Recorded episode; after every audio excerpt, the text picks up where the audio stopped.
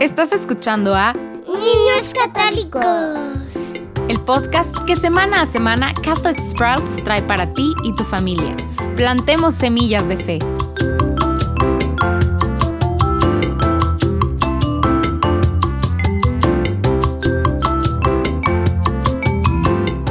Bienvenido de nuevo a nuestro estudio del credo. Ya hemos cubierto mucho terreno mientras hablamos del credo de Nicea que recitamos en la misa todos los domingos. Hemos hablado de nuestra creencia, lo que significa, Dios el Padre, el Creador de nosotros. Hemos hablado de Jesucristo, quien es verdaderamente Dios y verdaderamente hombre. Hemos hablado de la encarnación, cuando Jesús se hizo completamente hombre, pero permaneció completamente Dios. Y ahora vamos a hablar de la misión de Jesús en la tierra. Entonces, sabemos que Jesús vino a la tierra y que nació de la Virgen María. Sabemos que nació en un granero en Belén, pero también hay una parte de la vida de Jesús de la que no sabemos casi nada. Se llaman los años tranquilos u ocultos en Nazaret, cuando Jesús crecía en la casa con la Sagrada Familia.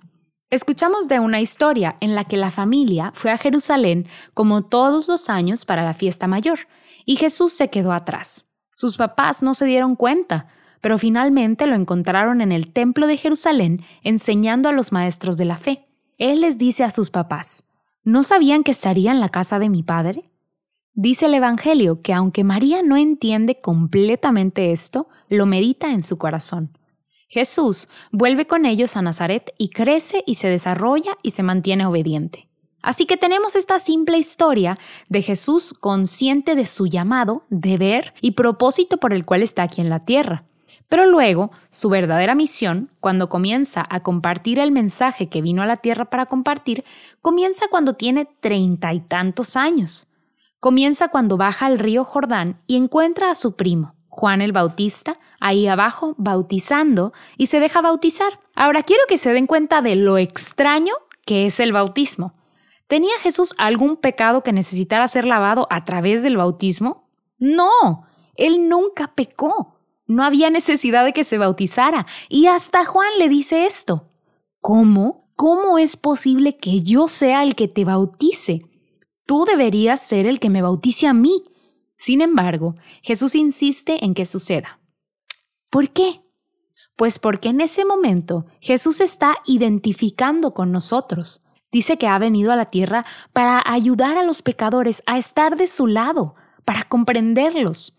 Entonces, se está identificando con los pecadores. Inmediatamente después del bautismo, Jesús sale al desierto.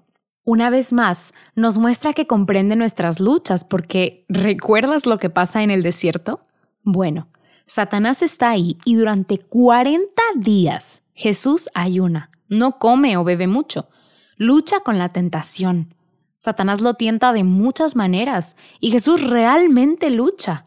Entonces, Jesús también sabe cómo luchas contra la tentación. Al final, Jesús rechaza todas las tentaciones de Satanás, sale del desierto y comienza su ministerio público. ¿Sobre qué predica Jesús desde el principio? Bueno, predica sobre el arrepentimiento. Apártate de Satanás y no peques más. Y a pesar de todo, habla de algo que podría ser un poco difícil de entender habla del reino de Dios. Ahora bien, el reino de Dios es algo que puede tener varios significados. Podríamos pensar en el reino de Dios como el cielo, como una recompensa por una vida buena y santa vivida aquí. Y eso es cierto, esa es una definición. Pero Jesús habla de cómo el reino de los cielos está aquí, es ahora, se está cumpliendo aquí.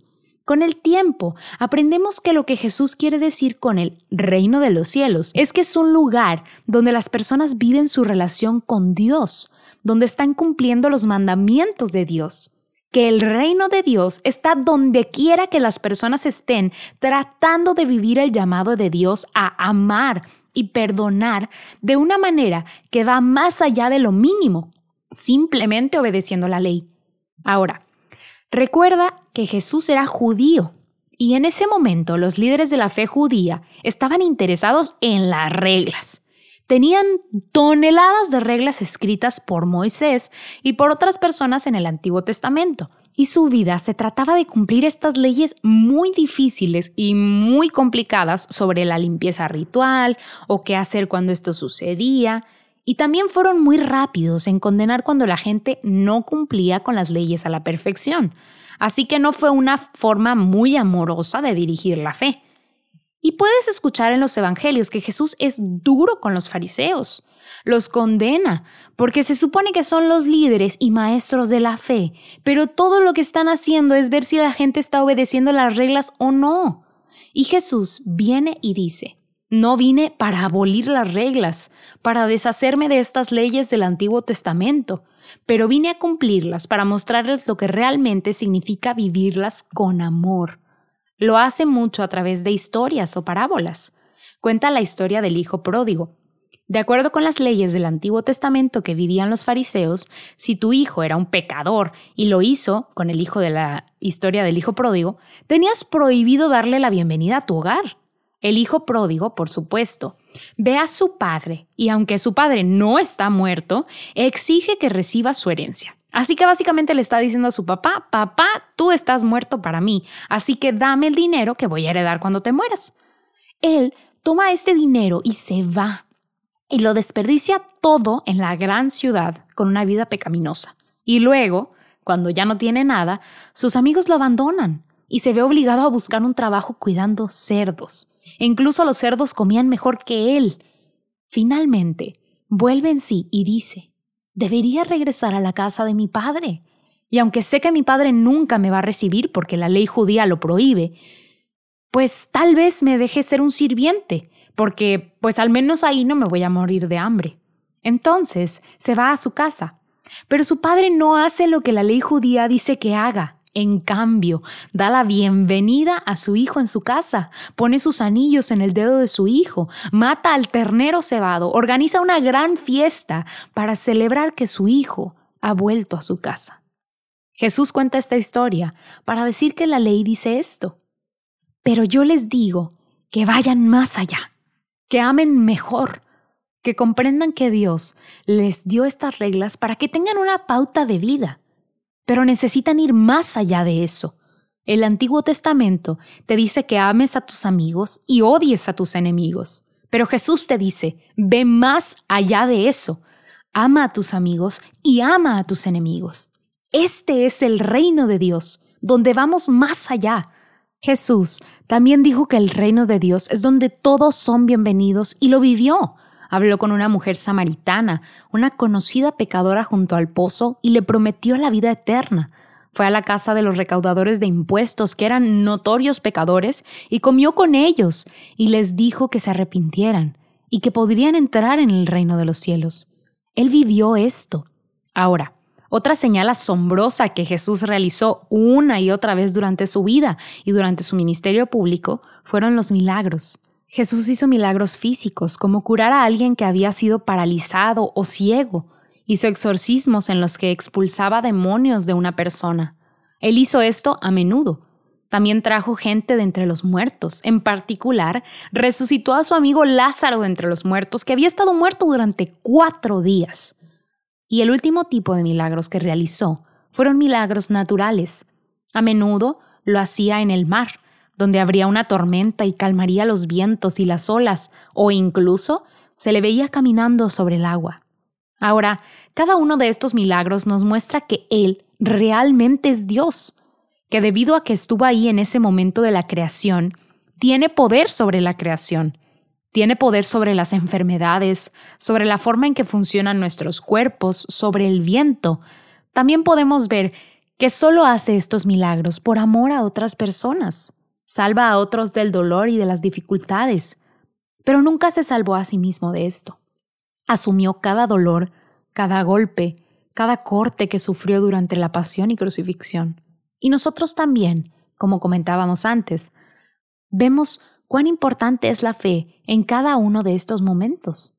Se requería fe para que el poder de Dios surgiera y creara un milagro.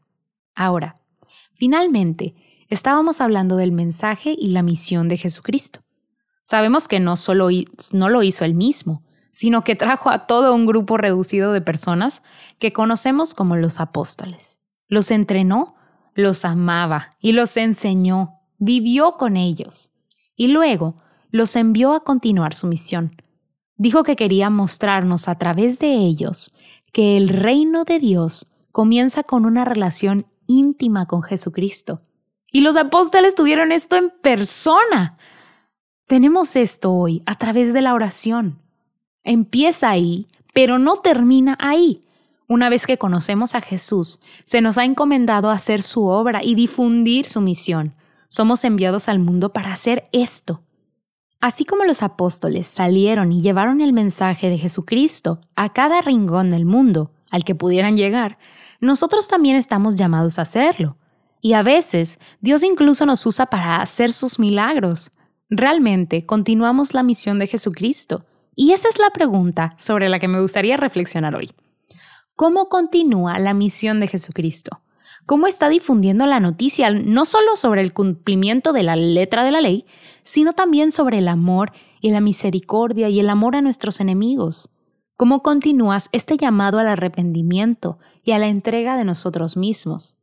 ¿Cómo continúa la misión de Jesucristo? Ya fue todo por hoy familias. La próxima semana seguiremos conociendo más del credo, por lo cual te esperamos aquí mismo en Niños Católicos, el podcast en español de Catholic Sprouts. Puedes bajar las hojas para colorear y otros recursos en español para acompañar lo que estamos viendo semana a semana en el enlace que aparece abajo. Aprovecha lo que hoy vimos para crecer en tu fe esta semana.